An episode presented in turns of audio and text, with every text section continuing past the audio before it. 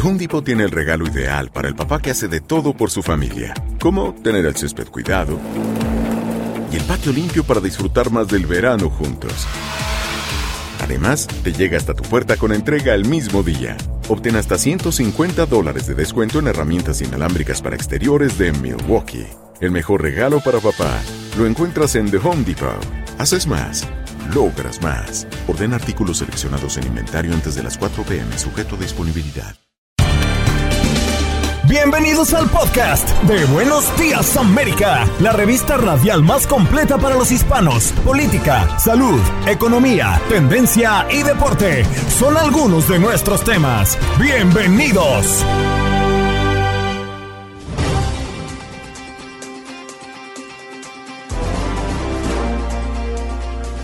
Hoy en Buenos Días América conversamos con el doctor Juan Rivera, nuestro médico de cabecera en Univisión a propósito de que la FDA autoriza su segundo refuerzo de la vacuna contra el COVID-19 para mayores de 50 años.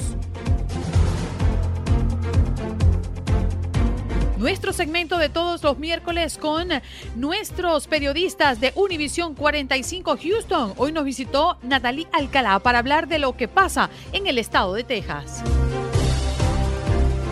Jorge Rivera, abogado experto en inmigración, cambios en las normas que otorga asilo para poder procesarlos en meses y no en años. Además, el abogado viene, como todos los miércoles, a responder las preguntas de nuestros oyentes. En los deportes, Luis Manuel Tate Gómez nos habla de el Mundial y el sorteo que será el próximo viernes primero de abril. Además, Perú que consigue el boleto para el repechaje en la zona de la Conmebol.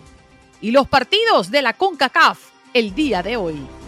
Además, la actualidad en la NBA y qué pasa con Los Ángeles Lakers.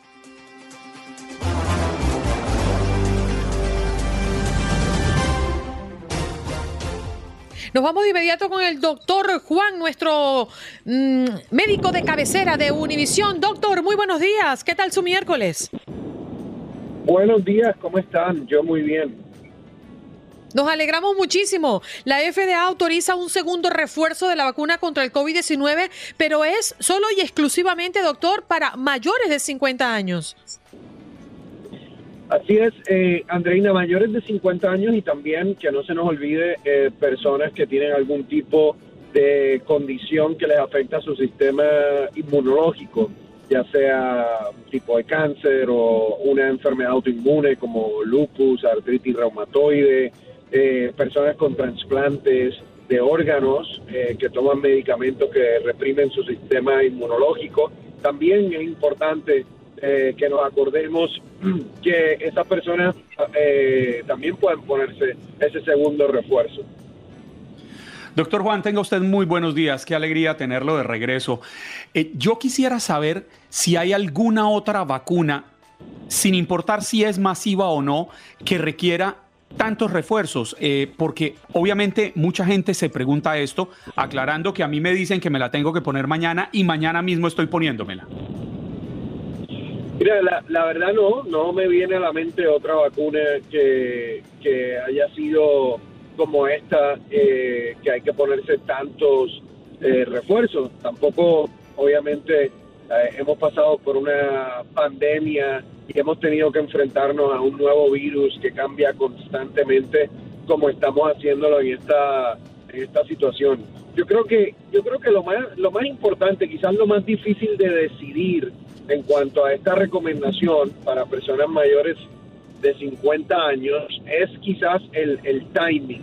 ¿Cuándo realmente me la pongo? Ahora que la FDA ya la aprobó, me la pongo hoy, me la pongo mañana, espero, porque eh, lo que sucede es, si nosotros, digamos, anticipamos que otra ola, como suele ocurrir, pudiese venir en, en diciembre, en el, en el otoño, en el invierno, entonces, aquellas personas que se ponen ese refuerzo hoy eh, o, la semana que viene, por, decir algo, eh, van a tener ya más de seis meses en el contexto de una nueva ola en el invierno.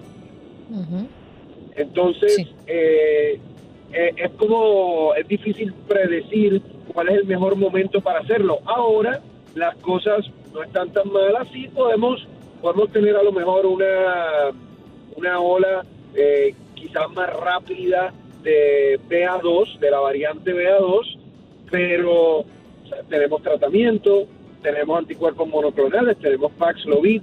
¿Cuál es el momento adecuado para ponerse esa cuarta dosis? Yo creo que eso es lo más difícil de eh, decidir. Doctor, yo creo que hoy por hoy la gran inquietud mm, de las mayorías de personas que sí se han vacunado y que sí creen en la ciencia y creen que esta es la salida para definitivamente decirle adiós a la pandemia es mm, cuándo me tendré que vacunar de nuevo. En mi caso, yo fui una de las primeras de ponerme el booster y yo creo que también eh, Juan Carlos lo hizo en el mes de noviembre y si sacamos cuenta ya estaríamos pues cumpliendo cuatro meses eh, en este mes de, de, de marzo. ¿Cuándo se cree o cuál es la estimación para colocarse un segundo refuerzo para el resto de la población? ¿Y cuál podría ser el plan a futuro? Eh, ¿Vacunarnos como nos vacunamos eh, contra el flu, por ejemplo, una vez al año? para que para darle eh, mi dato, yo me, yo me puse la tercera dosis en agosto 27. O sea que ha pasado bastante, bastante tiempo ya desde mi, desde mi tercera ah, dosis. Eh, la, la, realidad es que el ponerse vacunas cada seis meses no, no puede ser una solución eh, definitiva para, para la pandemia, porque lo que, lo que me parece que va a suceder es que vas a ver que el porcentaje de personas que se vacunen cada seis meses va a disminuir no necesariamente porque no crea, no crea, simplemente porque cuando aumentas la, frecuencia de algún tipo de tratamiento, vemos que siempre baja eh, el, el, compliance, ¿no? El, uso de las personas a ese, a ese tratamiento.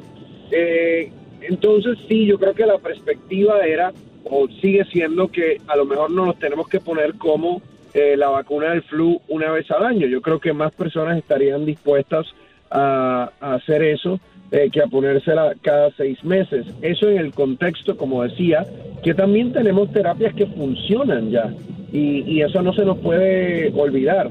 Eh, como mencionaba anteriormente, tenemos el Paxlovid que funciona muy bien con más de 90% de efectividad si lo utilizamos en las primeras 72 horas.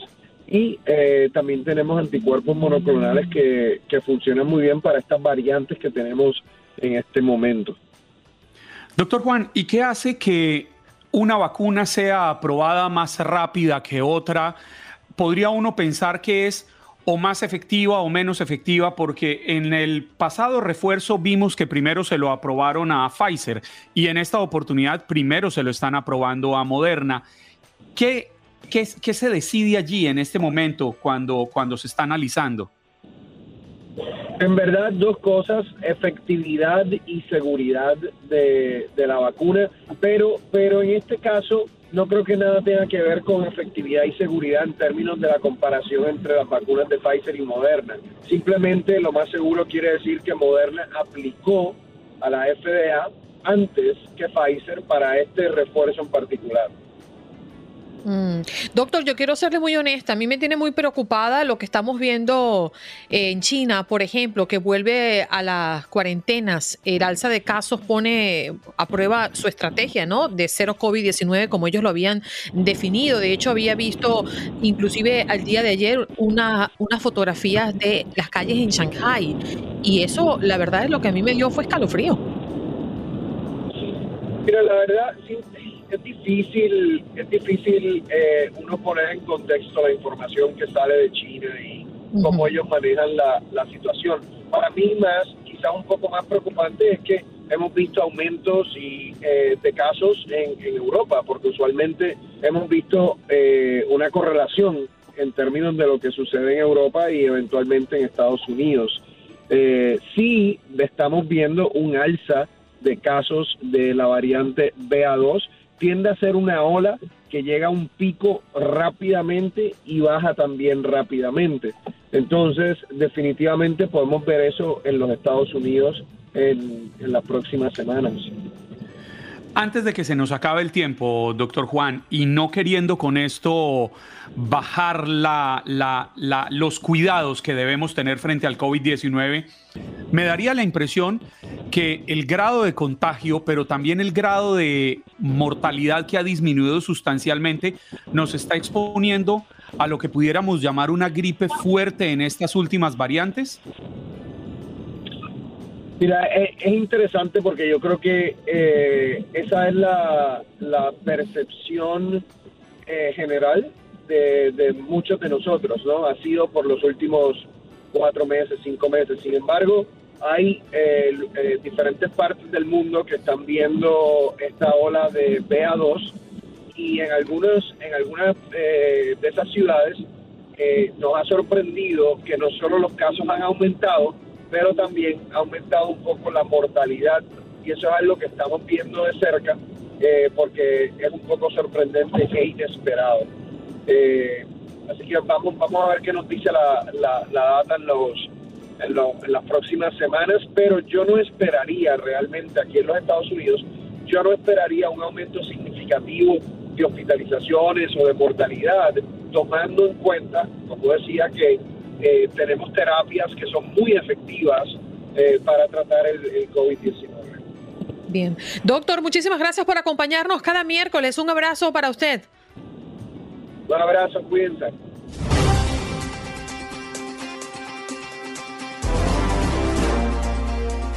Vámonos a Houston. Natalia Alcalá está con nosotros. Bueno, presentadora allá en Univision Houston. ¿Cómo estás, Natalie? Gracias por estar con nosotros. Chicos, muy buenos días. Un pliquito de semana aquí llevando la semana. ¿Cómo están ustedes? Muy bien, aquí muy ansiosos de que nos deje el reporte de qué ocurre en Houston y en el estado como tal. Ah, pensé, perdón, perdón Natalie, buenos días. Pensé que estaba ansiosa porque el cheque de la quincena no le había llegado y le iba a recordar que llega es el 31, no el 30. Ay, ya sé, ya sé, la quincenita también la estamos esperando mucho por aquí. Todos estamos ansiosos, Natalie. Ay, ya sé, ya sé. Bueno, les cuento que en Houston desde el 2006 está prohibido fumar cigarrillos normales en las áreas públicas, pero hoy hay una votación en el cabildo de la ciudad para considerar prohibir también lo que vienen siendo los cigarrillos electrónicos, pero también los productos de vapeos en estas áreas públicas. Las áreas públicas incluyen, bueno, cerca de la entrada y la salida de los edificios públicos y también incluye eh, las banquetas, eh, muy cerca de donde están la parada de los autobuses, los eventos al aire libre. Ellos están prohibiendo eh, los cigarrillos electrónicos, pero también todos estos productos que ahora están hechos a base de aerosol o un líquido o vapor, como viene siendo la juca o el llamado vaping, que ya bien saben que está súper famoso entre los jovencitos hoy en día. Ellos dijeron que, bueno, realmente no lo habían incluido dentro de la medida en el 2006, porque para el 2006 realmente los cigarrillos electrónicos no estaban tan famosos, ni siquiera se hablaba de ellos. Y van a decidir agregarlos ahora el día de hoy. Eh, de aprobarse el día de hoy, entraría en vigor inmediatamente. Y la verdad es que quería tocar aquí un punto de vista. Eh, eh, vendría siendo mi punto de vista personal y creo que sería maravilloso el hecho de que ya empiecen también a incluir estos eh, productos de vapeo. No sé si a ustedes les ha pasado que están capaz esperando eh, en la entrada de un restaurante y está una persona fumando estos cigarrillos electrónicos y realmente expulsa mucho más humo de lo que viene expulsando un cigarrillo normal. Vemos que muchos jóvenes también están expuestos desde una edad temprana a estas actividades y realmente es súper popular en las escuelas, en las actividades donde ya los vemos a ellos eh, uniéndose en grupitos. Y tengo unas estadísticas por aquí muy interesantes que les quería compartir por lo menos dice que en el 2019 la actividad del, del, uso del cigarrillo electrónico subió un 9.7% en Texas.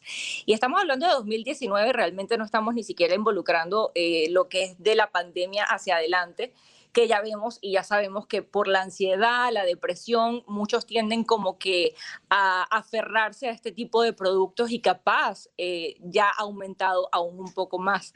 No tengo esas estadísticas, pero no dudo en que capaz haya aumentado. Lo triste de todo esto, chicos, es que muchos de estos jóvenes creen que por fumar cigarrillos electrónicos realmente no se están viendo afectados, pero también hemos visto muchos reportes en donde indican que no, que los cigarrillos electrónicos realmente te pueden llegar a afectar de la misma manera que un cigarrillo normal. Eh, no es que sean más saludables, eh, no es que porque estés disfrutando de un sabor, de una fresa o algo así, no es dañino para ti, porque pues también estuvimos viendo reportes el día de hoy donde dice que puede llegar a dañar el, el cerebro de un jovencito que apenas se está desarrollando. Entonces, un tema eh, a debatir y que es realmente interesante el día de hoy, en donde tienen pensado capaz aprobarlo a la medida del 2006. Eh, tengo también aquí un, un dato eh, que estaba platicando, de hecho, uno de nuestros reporteros el día de hoy con un experto de la salud del Departamento de Salud de Houston, en donde dice, y pónganse a ver, estos productos ya están considerados como productos que tienen sustancias tóxicas, que están en los aerosoles y que te pueden volver adicto, pero que también estamos siendo nosotros víctimas, por lo menos en mi caso yo no fumo, pero estamos siendo también víctimas porque existe el humo de segunda mano, al igual que el cigarrillo regular. Entonces, bueno, nada, quedamos a la espera de ver lo que va a pasar el día de hoy en el Cabildo, pero lo más probable es que esto sea aprobado a raíz de, pues, de lo, que dicen los expertos y de lo que ya tenían pensado hacer desde el 2006, pero ya no lo hicieron porque no existían estos cigarrillos electrónicos. De hecho, Natalie, nosotros acá en el programa hemos abordado mucho el tema de, este tipo de, tabaco, eh, cigarrillos electrónicos y hemos eh, tenido la, el, approach de, los expertos, de especialistas en la materia y hablan de que puede ser tan o más nocivo dependiendo de esa sustancia que ingresa eh, en ese supuesto artificial que al final también tiene nicotina y tiene varias sustancias eh, que dañan directamente la salud. Así que creo que esta idea que muchas personas tenían, la percepción de que no voy a usar ahora el cigarrillo natural, sino que voy a, irme al vapeo, como le llaman, o al cigarrillo electrónico porque quiero evitar eh, dañarme, pues no, no es así, no es tan así. Oye, sí, sabes que de hecho tengo un amigo muy cercano que él solía fumar el cigarrillo normal. Y dijo, bueno, qué bueno, salió por fin algo, una segunda opción en donde yo no estaría viendo mi salud tan afectada. Empezó con esto y me dice que le cuesta aún más despegarse del cigarrillo electrónico que lo que le costaba despegarse del cigarrillo normal. Bien cómico, ¿no? Porque pensarías que, bueno, es bueno, ya ven, muchos piensan que era más saludable, que el cigarrillo con la nicotina, el cigarrillo normal, eh, te costaría eh, mucho más despegarte de él, pero no, en, su caso fue todo lo contrario, le costó mucho más y le cuesta, de hecho, despegarse aún más de, de este cigarrillo electrónico. Es que cualquier cosa que genere adicción es negativa para el cuerpo humano. Y no, y no, y, lo digo por experiencia propia. Fui un adicto al cigarrillo, fui un adicto al alcohol eh, cuando era muy joven y, es totalmente dañino, es contraproducente y negativo para nuestras vidas. Óigame, Natalie, quería preguntarle si Houston hace parte de esta zona de influencia, perdón, de este clima loco que estamos teniendo en el sur de Estados Unidos. Eh, entiendo que están preparándose para tormentas y fuertes lluvias en la ciudad espacial. Sí, bueno, realmente las lluvias se esperaban hasta las 11 de la mañana del día de hoy. Eh, según nos comentaron los compañeros del Centro de Meteorología, eh, eran pues lluvias que podrían dejar fuertes vientos. Ya ves que a raíz de, los vientos capaz se podrían formar eh, uno que otro tornado pero es más que todo como al norte de Houston. Y, con respecto al clima loco, bueno, eso es parte ya de nuestro día a día aquí en Houston. Realmente un día amanece súper frío, otro día es un calorón, un infierno. Eh, pero lo que sí están al pendiente los chicos en el centro de meteorología es de los incendios que podríamos tener ya después al final de la tarde por lo mismo de, del clima seco que puede llegar a dejar... Eh, que puede pues mantenerse en la ciudad y por supuesto del calor que ya se puede empezar a sentir eh, de la llegada del verano. Pero sí, pues por supuesto hemos estado monitoreando eh, esas lluviecitas, pero no dicen que pueda llegar a, dejar pues fuertes inundaciones, a que es a lo que estamos acostumbrados nosotros aquí en Houston. Oye, eh, qué mal día, ¿no? Para, para tantas personas que se han visto involucradas en esto, pero en especial este jardinero que muere electrocutado cuando cortaba las ramas de un árbol en Houston. Parece que el hombre tocó por accidente un cable de alta tensión cuando cortaba este árbol, em, entiendo que ocurrió en el condado de Harris, eh, y han dicho que tuvieron que reparar la línea afectada, porque además provocó por supuesto la vida es lo más importante, pero las consecuencias que además trajo esto fue un corte impresionante. La verdad es que pienso en ese hombre y, lo lamento tanto, ¿no? Sus familiares, el hombre cortando una rama y se electrocutó por error al tocar un, cable. Sí, no, definitivamente yo creo que pues las condiciones del tiempo en Houston es eh, realmente pues cuando nosotros decidimos nos sentamos en nuestro eh, eh, pues nuestra meeting editorial del día a día, la clave, lo primero es el tiempo para que nuestra gente esté 100% al pendiente de cómo van a estar las condiciones del tiempo en el día a día y también las condiciones en las carreteras. El tiempo juega un papel sumamente importante en nuestro noticiero del día a día y es que como bien lo estaba mencionando mi compañero aquí, pues realmente tenemos un clima loco en el cual tenemos que estar monitoreando muy de cerca para... Sí, no, y así mismo lo dicen nuestros compañeros. Sí. El clima de Houston y en general en Texas es un clima loco, el cual tenemos que estar monitoreando el día a día y bien a cada rato tenemos que estar compartiendo con, con los televidentes las cosas que deben y no deben hacer. En el caso de cuando hay un tendido eléctrico, pues en tomado la calle no pueden ir a acercarse a tocarlo, tienen que mantenerse también alejados de, de, los árboles porque pues por los mismos fuertes vientos que pueden llegar y que suelen llegar a nuestra ciudad hemos visto como pues muchos carros se han visto también afectados y personas se han visto afectados luego de que los árboles les caigan encima y situaciones similares. Entonces, pues sí, es el, es el pan del día a día aquí en Houston, las, las malas condiciones del tiempo. Natalie, te abrazamos, te damos las gracias por estar con nosotros esta mañana y nos reencontramos Dios mediante en la próxima semana o la otra semana. Así es. Bueno, Dios los bendiga y muchas bendiciones y ojalá que esa quincena entre más rápido de lo que, de lo que estamos esperando. Y que ojalá. y que rinda. Y que, aunque con la inflación, muchachos, ya yo no sé. No, ya va en bicicleta, Natalie, para el, para el canal. Vemos a Natalie con su, vestido rojo en, bicicleta. Si no entrara a la una de la mañana al canal, me lo pensaría. Pero a la ah, una de la mañana en bicicleta venirme sí está medio peligroso. A la una de la mañana, ¿a qué hora se tiene uno que levantar para ir a trabajar a la una de la mañana? Y sobre todo, ¿a qué hora se tiene que acostar? Chicos, eso es un tema grave. Yo pongo mi despertador a las 11 y 45 de la noche y me acuesto a las 3 de la tarde. ¡Wow!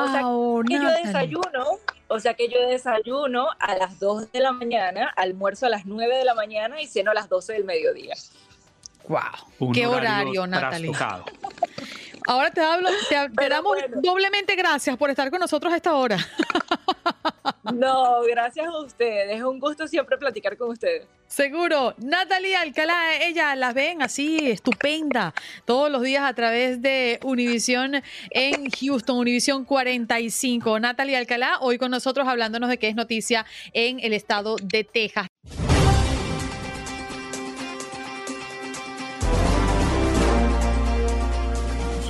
Bien, nos vamos de inmediato con eh, el abogado Jorge Rivera, recordándoles que hoy es miércoles de inmigración y usted puede llamar ya al 1-833-867-2346 si tiene alguna pregunta con referencia a inmigración. Aquí está el abogado listo para respondérselas. ¿Cómo está, abogado? Muy buenos días. Muy bien, aquí feliz de estar con ustedes, eh, preparados para todas esas preguntas, temas interesantes, noticias, así que eh, somos materia dispuesta, estamos listos. bueno, abogado, si quiere comenzamos con el asilo, porque hay cambios en las normas de otorgación de asilos para poder eh, procesarlos en meses y no en años. Esto puede ser noticia positiva y puede ser noticia negativa. Sí, y me alegra que sepas que hay dos, caras de la moneda aquí, porque por un lado quieren eh, eh, que los oficiales de inmigración en la frontera tomen la decisión en los casos de asilo en menos de 90 días. Si niegan el caso, mandarlo al juez tendrían 90 días más. Los jueces, en comparación a cuatro años, que es el promedio que está demorando, tendrían que contratar a más de 800 oficiales en la frontera para procesar 75 mil asilos al año, pero eso es lo bueno, que sería más rápido. Lo malo es que eh, si 90 días es suficiente para conseguir todas las pruebas, conseguir al abogado que te represente, y es posible que si esto lo hacen más rápido, terminen negando más casos de los que están aprobando con este cambio. Yo me pregunto, Jorge, y muy buenos días. ¿Es un cambio a la norma o realmente lo que estamos viendo es un ajuste al cumplimiento de la norma? Porque básicamente, pues los días han estado establecidos en, el documento, en la norma, por, por decirlo de esa forma. Sí, mira, yo creo que es un cambio interesante porque anteriormente solo determinaban si tenían un miedo creíble en la frontera, no tomaban una decisión final. Pero si esos oficiales en la frontera ya pueden aprobar miles de asilos, le quitan esos casos a la Corte. Y si obligan a la Corte que los hagan en 90 días, sería bueno. El único problema es que hay veces los asilos muchas veces no son tan fuertes. Y es bueno que tengan que esperar cuatro años porque así buscan otras alternativas. Ese es el detalle.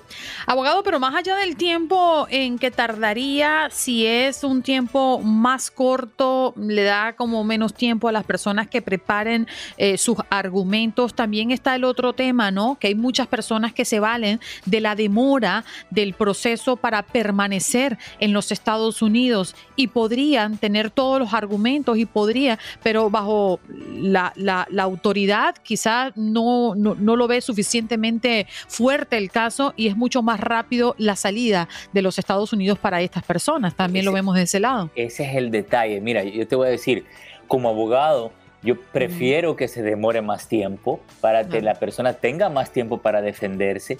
Y si el caso es bien bueno, bien fuerte, pedimos acelerarlo y lo atienden más rápido. Pero así tenemos esos años de, ver las alternativas para nuestra gente. Así que yo realmente no soy un gran fan de este cambio, soy eh, más a favor del tiempo para nuestra gente. Claro, pero eso cuando la época era normal, Jorge, pero en este momento que los permisos de trabajo están represados, que ni siquiera eso está llegando a tiempo, que las personas pueden durar uno y hasta dos años esperando un permiso de trabajo que ya tienen derecho por ley, no les llega, pues esto se termina convirtiendo en un infierno para ellos. Buenísimo punto. Eh, y fíjate que ayer mismo eh, anunciaron una iniciativa de USCIS. Esto es pan caliente, algo recién salido y por eso siempre me gusta hablar con ustedes y traerles lo último. Ayer UCIS, en los que procesan los permisos de trabajo, anunciaron unas iniciativas para eh, aumentar la capacidad, tener más tecnología, contratar a más personas. ¿ok? Eso es más o menos ahí como que términos generales, pero algo específico, dos cosas interesantes. Quieren aumentar el, procesado de prioridad, que es el premium processing, eh, que solo era para casos de empleo, incluir el cambio o extensión de estatus y el permiso de trabajo. Quiere decir que estamos anticipando que las personas puedan pagar más para que se procese más rápido su permiso de trabajo. Y lo último, extensiones automáticas para el permiso de trabajo, así como te extienden la residencia automáticamente. Cuando tú la renuevas, extensión automática con el recibo que te manda inmigración. Son cambios interesantísimos que sí ayudarían cuando sean implementados eh, en los próximos meses. Bueno, vamos a las líneas, porque las líneas explotan. Ustedes llaman al 1-833-867-2346 y el abogado Jorge Rivera responde a su pregunta. Lalo, adelante, ¿de dónde nos llamas y cuál es tu pregunta? Estoy aquí en Los Ángeles, mire abogado, yo no quiero ucranianos, yo no sé por qué están dejando entrar tanta gente inservible de Ucrania. Y lo que yo veo aquí es que hay una discriminación terrible porque los latinos a veces son buenas personas, pero no funcionan bien. Entonces yo le quiero pedir a usted la ayuda con la visa acá. Si me caso con una ucraniana, ¿qué va a pasar? ¿Qué va a pasar con esa señora que tal vez puede ser que sea mala? Mira, me, me, encanta tu pregunta. el abogado. Lo, dejó, lo dejó mudo con la visa acá. No, no, no, es que no me esperaba que ibas a salir con eso con la pregunta al principio. Pero bueno, mira, la visa acá es la visa de fiancé. Eh, y adelante, lo único que tienes que conocer a la ucraniana. No me vayas a venir que la conocieron por el internet, no la has visto personalmente y entonces te llevas la gran sorpresa cuando se reúnen personalmente. Y en estos momentos, imagínate, irte a Ucrania, tal vez la puedes conocer en otro país como Polonia, tener sus amores y todo lo demás y decidir si realmente te la quiere extraer. ¿Qué te parece ese consejo? Ay, vámonos con Jorge. Jorge, ¿de dónde nos llamas y tu pregunta? Hola, buenos días. ¿Qué tal? Hola, buenos días. Saludos a todos ahí por la radio. Mi pregunta, abogado, es, este, en diciembre salí a México, yo soy residente, quiero hacerme ciudadano americano, pero Eh, hasta que estaba en el aeropuerto de Los Ángeles me di cuenta que mi pasaporte estaba vencido. Ahí supuestamente le dije a la aerolínea puesto de que lo iba a renovar. Se me hizo imposible renovarlo en México.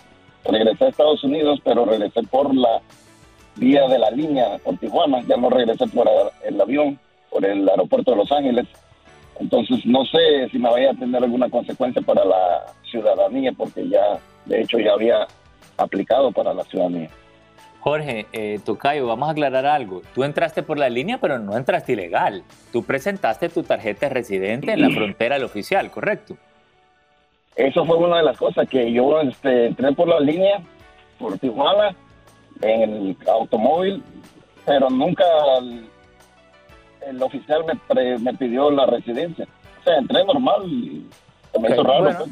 Solo dice, bueno, ya no, hay ningún problema. A veces pasa eso en la frontera, que mira, no registran eh, tu entrada, simplemente verifican que tú eres residente y te dan la pasada. No hay ningún problema. Tú lo único que para, si aplicaste para la ciudadanía, cuando eh, toque la entrevista, vamos a actualizar los viajes que tú hiciste después de haber aplicado. Pero tú no hiciste nada ilegal, así que tranquilo, adelante, estudia para ese examen, ¿ok? Y suerte. Hermelinda, ¿de dónde nos llamas? ¿Y tu pregunta? Mire, de Glen Colon Island, buenos días. Mi pregunta es que ah, yo, ya soy ciudadana americana. Eh, es que hay un vecino que es italiano y no quiere a los latinos y anda tratando de, dice que él es el dueño del frijol. Él me le pone basura al carro, fuman y me le ponen, yo voy a la iglesia católica y fuman y me le pone me le ponen cabullas de cigarro todos los días amanece lleno de basura y, y le toman la foto y ya andan van a las tiendas a ponerlo en mal a uno. Cuando uno va a la tienda a los supermercados ya, ya lo andan no andan mal visto. Qué puedo hacer yo soy ciudadana mm.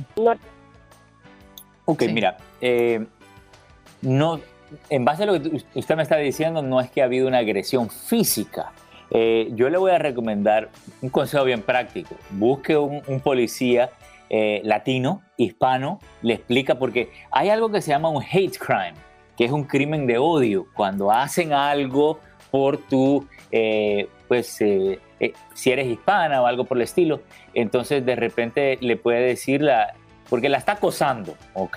es un harassment. Entonces tiene que decirle a un policía hispano, mira, me está acosando el vecino esto se acerca a un crimen de odio, necesito que hables contigo, con él y, le digas, mira, la próxima vez si tú sigas haciendo algo, te voy a dar un ticket, te voy a dar, eh, hacer un reporte, que hay algún tipo de consecuencia, yo creo que necesita buscar ayuda. Y lamentamos que estés pasando por eso, Hermelinda. Skinner, nos llama también de dónde y tu pregunta. De Párense. Este, primero déjeme felicitarlo por su gran aportación que le hace a la comunidad ti. Este, mi pregunta es, mi esposa pasó los seis pasos en febrero, se va a aprobar. Eh, ¿Qué tiempo le duraría para llegar a la entrevista? Ok, perdón, ¿le aprobaron qué a su esposa? O sea, los seis pasos en febrero.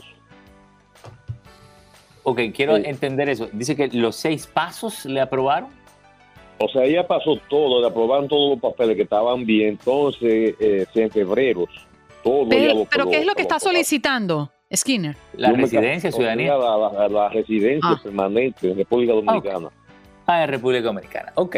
Entonces ya fue, fue, fue a la entrevista, presentó todos los documentos, no le han dado una respuesta. Han pasado seis meses, hay que reclamar. Eh, no, inmediatamente. no, ella no ha ido a la entrevista, no, ella no ha ido a la entrevista. Mm. Ella le, le falta la entrevista ahí. Ah, le falta la entrevista, ok. Entonces, mira, si ya pasaron seis meses, Mira, no es que está muy atrasado, yo diría que si hubieran pasado un año, ya, ok, está fuera del tiempo, pero si quiere, después de los seis meses, sí puede hacer un reclamo y le voy a decir por qué.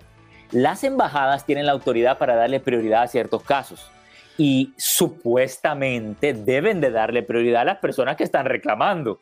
Por lo tanto, hago un reclamo, reclamemos esa entrevista y vamos a hacer todo lo posible para que se la den lo antes posible.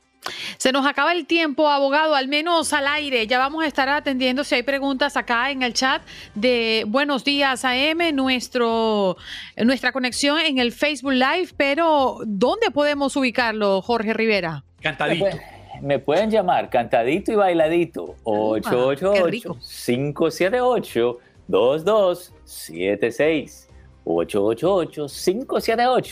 2276 888-578-2276. Lo cantó y lo bailó como si fuese un vals. Yo le, le, le hago el reto de que el próximo miércoles me lo cante y me lo baile como si fuese reggaetón.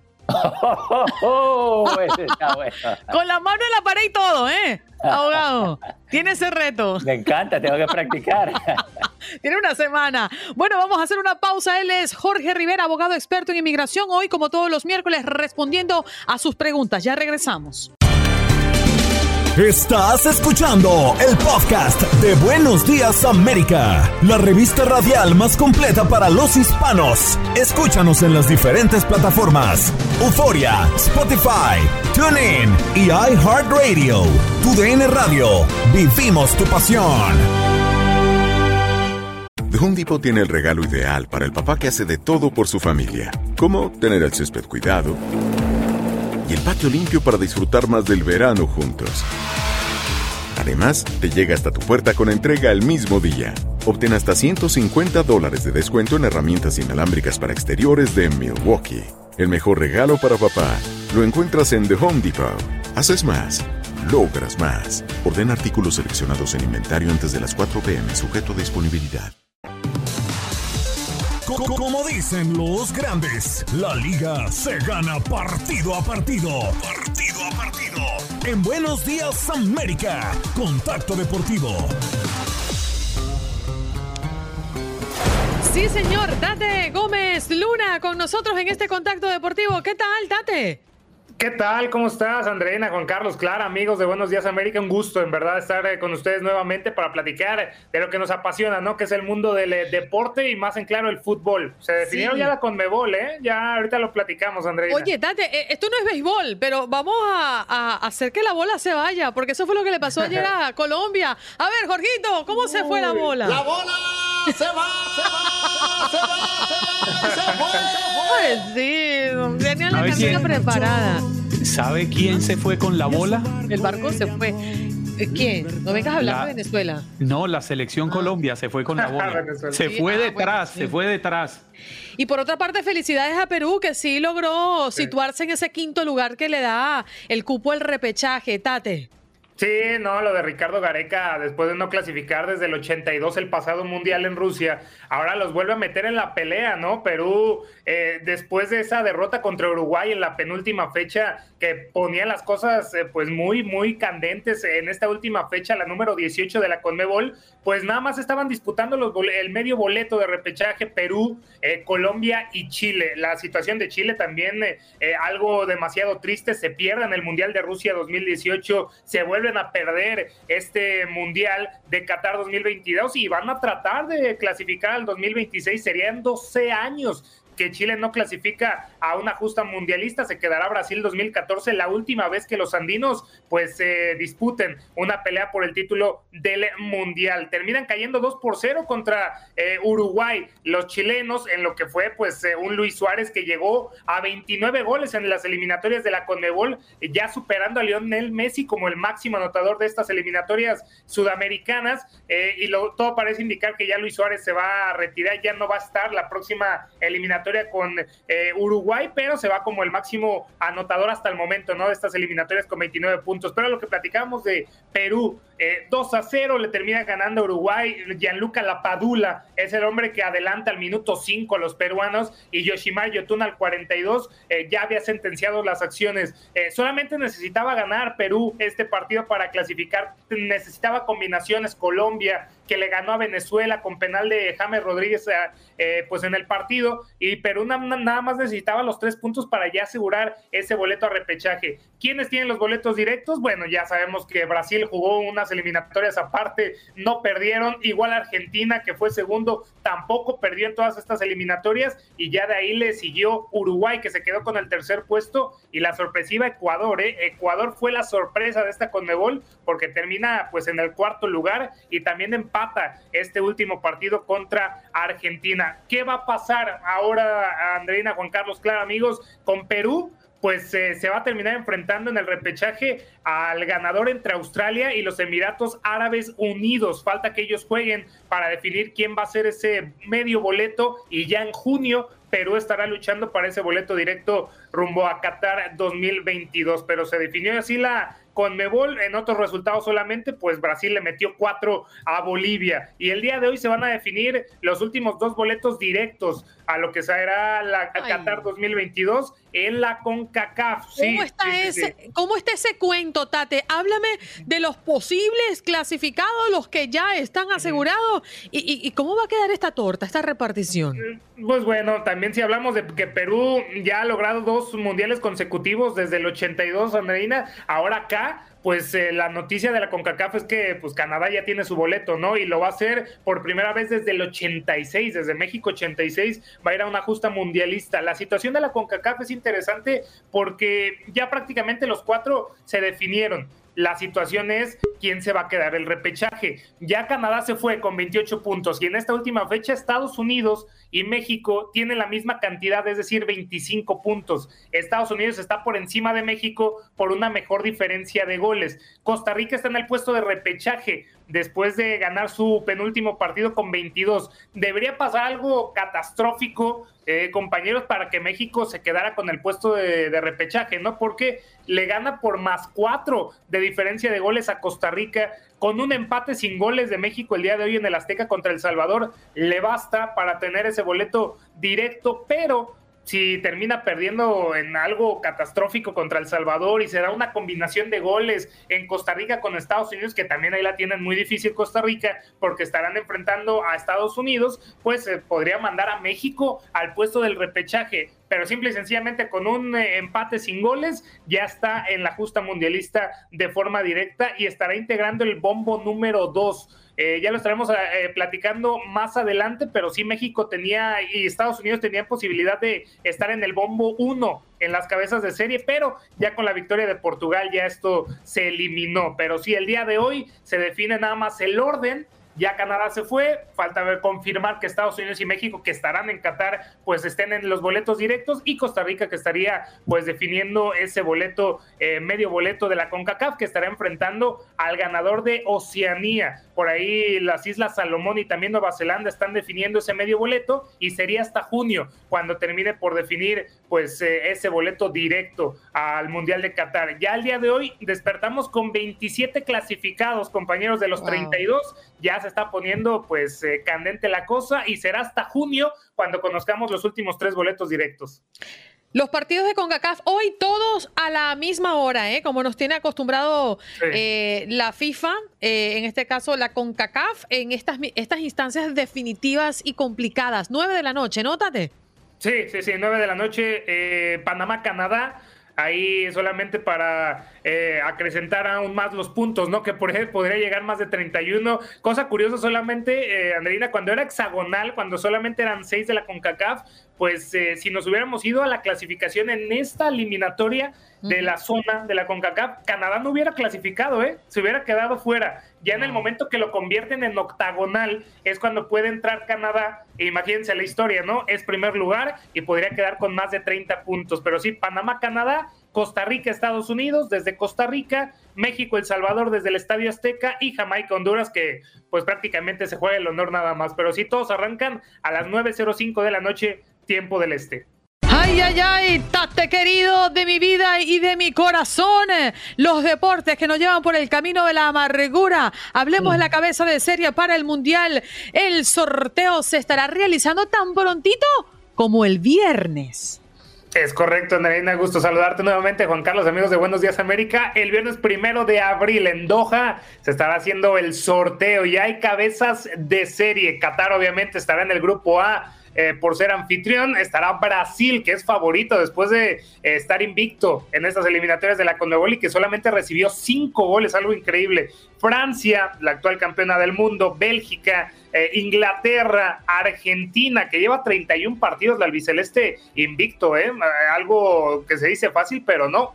La albiceleste estará entonces como cabeza de serie, al igual que España y Portugal. Esta última obteniendo este boleto el día de ayer derrotando dos goles por cero a Macedonia del Norte. Dos goles de Bruno Fernández, asistencias de Cristiano Ronaldo. Y es que muchos hablaban que no podía ser un mundial sin CR7. Y lo cierto es que se cumplió después de dejar afuera Turquía para medirse a Macedonia del Norte, lo que fue el fracaso de Italia cayendo contra Macedonia en la pasada en el pasado partido, pues ahora Portugal hace el trabajo y Cristiano Ronaldo estará jugando su quinto mundial en toda su carrera ya Portugal entonces estará haciendo cabeza de serie. Por ahí sí quedaba eliminado Italia y Portugal. Solamente acotar, Andreina, eh, que estos cabezas de serie se hacen conforme al ranking de la FIFA, ¿no? Los primeros lugares, pues se dan eh, a estos eh, equipos, estas elecciones. Y si quedaba fuera Italia y Portugal, que estaban dentro del top 10 de este ranking de la FIFA, pues iban a alargarse, ¿no? Y ahí está México. México podría haber sido cabeza de serie del Mundial si hubiera sido eliminado Portugal, pero esto ya no, ya no es posible y Portugal estará entonces siendo uno de los cabezas de serie de este próximo Mundial. y una de las excepciones de los ranqueados puede ser el local o no funciona así. Sí, sí, sí, sí, sí. Puede ser ahí la, excepción, como Qatar, que como es anfitrión, va a ser eh, pues el, cabeza de serie y es así que se recorre, ¿no? De Pero ahí eh, es una ventaja. Allí es una ventaja porque, porque Qatar estaría quitándose de encima un peso de uno grande, porque ya él se convierte en un cabeza de serie. Pero la situación también, Andreina, es que en el bombo 2 hay que recordar que son cuatro bombos. Los cabezas de serie van a estar en el primer bombo, con Qatar siendo anfitrión, que va, que va a estar en el grupo A, pero le puede tocar en el eh, bombo 2, pues Países Bajos, le puede tocar Alemania, le puede tocar Croacia, la subcampeona oh del mundo el pasado mundial. Uruguay, Estados Unidos o México. Ya también ahí se está especulando, Andreina, que pues eh, México podría estar ahí contra Qatar en la inauguración, ¿eh? podría tocarle, es una opción. Así como tocó en el 2010 contra Sudáfrica inaugurar ese mundial, pues ahora México también le podría tocar, pero sí, evitas a uno de los fuertes, por así decirlo, como Qatar, pero te podría tocar Alemania, Países Bajos o alguien importante de, África, ¿no? Eh, ya hablamos de Senegal, que es el campeón de África, que eliminó a Egipto en esta clasificación en penales. Si hablamos de que no va a estar Italia y los diversos jugadores que tiene, Mohamed Salah el jugador de Liverpool, pues tampoco va a estar. Perdió en penales contra Senegal y está fuera del Mundial. Sadio Mané, su amigo, por así decirlo, de Mohamed Salah, lo deja fuera. Y Senegal, junto con Japón, Irán, Serbia, Marruecos, Corea del Sur y Polonia, que también hay que acotar paréntesis acá, Andreina, Polonia obtuvo su pase a su noveno mundial en la historia ganando su partido del día de ayer. Robert Lewandowski termina por eh, anotar en este partido y dejan fuera pues a Zlatan Ibrahimovic. Ya Zlatan Ibrahimovic, eh, ya que había dicho que un mundial sin él y que lo disfrutemos lo más que podamos porque no va a haber un jugador así como él, pues bueno, Zlatan Ibrahimovic va a estar fuera del mundial, así como Suecia y Polonia va a estar en su noveno mundial en eh, su historia con Robert Lewandowski. Ya solamente en el bombo número 4, Andreina, estará Túnez, Camerún, Ecuador, Ghana y Arabia Saudita esperando los últimos tres boletos. Te decía, 27 eh, de 32 ya están confirmados. Prácticamente Estados Unidos y, y México ya tienen el 28 y el 29.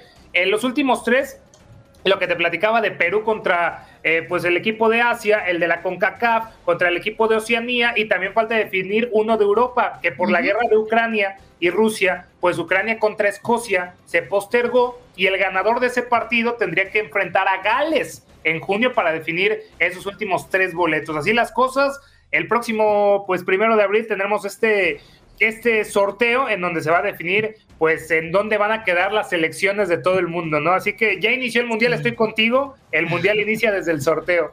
Sí, definitivo. Ya comenzamos a hacer nuestros cálculos, las quinielas comienzan a andar, la gente comienza a comprar boletos para los estadios que correspondan. Es decir, el movimiento del Mundial se pone bueno a partir del próximo viernes. Oye, tarde, ya para cerrar, hablemos de la NBA. Vimos la caída nuevamente de Los Ángeles Lakers, que por cierto no pudo contar con LeBron James ni tampoco con Anthony Davis.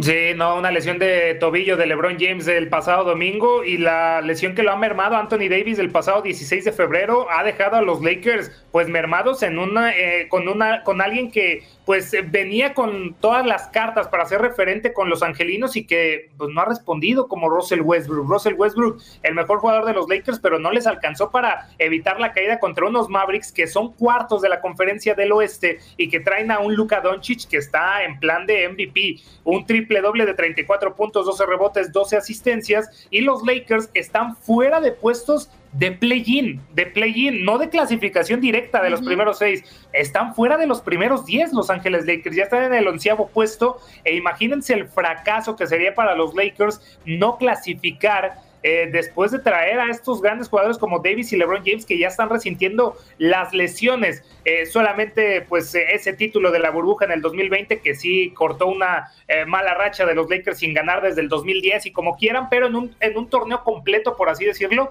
pues los Lakers han quedado y han dejado mucho que desear, ¿no? Pero ahí entonces la, la, situación de los Lakers sigue ya clasificado pues los Phoenix Suns, que fue el primer equipo, los Memphis Grizzlies y a la conferencia del Este buenas noticias para todos los aficionados del Heat, pues el Miami Heat ya tiene tan siquiera pues eh, asegurado el boleto del comodín. Eh, ya va a estar en la postemporada, es primer lugar de la conferencia del Este con 48 eh, victorias y solamente ahí lo está apretando pues el campeón de la NBA, los Milwaukee Bucks, además de los Chicago Bulls y en más resultados de ayer también no hay que dejar eh, pues de ponerle atención a estos Brooklyn Nets de Kevin Durant que le ganaron 130 123 a los Detroit Pistons, estos campeones de la NBA, también los Milwaukee Bucks 118 116 contra los Philadelphia 76ers de James Harden y bueno, los Chicago Bulls también ganaron eh, su partido 107 94 ante los Washington Wizards. Nos seguimos acercando a la postemporada de la NBA, Andreina, y ya están saliendo los favoritos y los fracasos. Y los ah. Lakers están apuntando a que pueden ser un fracaso. Yo creo que ha sido un fracaso ya. Sí, rotundo. De no estar dentro de los primeros seis, el equipo de los Lakers es un fracaso rotundo. Total. Gracias, querido Tate, por estar esta mañana con nosotros. Tremendo reporte. Gracias, Andreina. Juan Carlos, un placer. Que tengan buen día. Gracias por acompañarnos en nuestro podcast. Buenos días América. Y recuerda que también puedes seguirnos en nuestras redes sociales. Buenos días AM en Facebook y en Instagram. Arroba Buenos días América. AM. Nos escuchamos en la próxima. The Home tiene el regalo ideal para el papá que hace de todo por su familia. Como tener el césped cuidado y el patio limpio para disfrutar más del verano juntos. Además, te llega hasta tu puerta con entrega el mismo día. Obtén hasta 150 dólares de descuento en herramientas inalámbricas para exteriores de Milwaukee. El mejor regalo para papá lo encuentras en The Home Depot. Haces más, logras más. Orden artículos seleccionados en inventario antes de las 4 pm, sujeto a disponibilidad.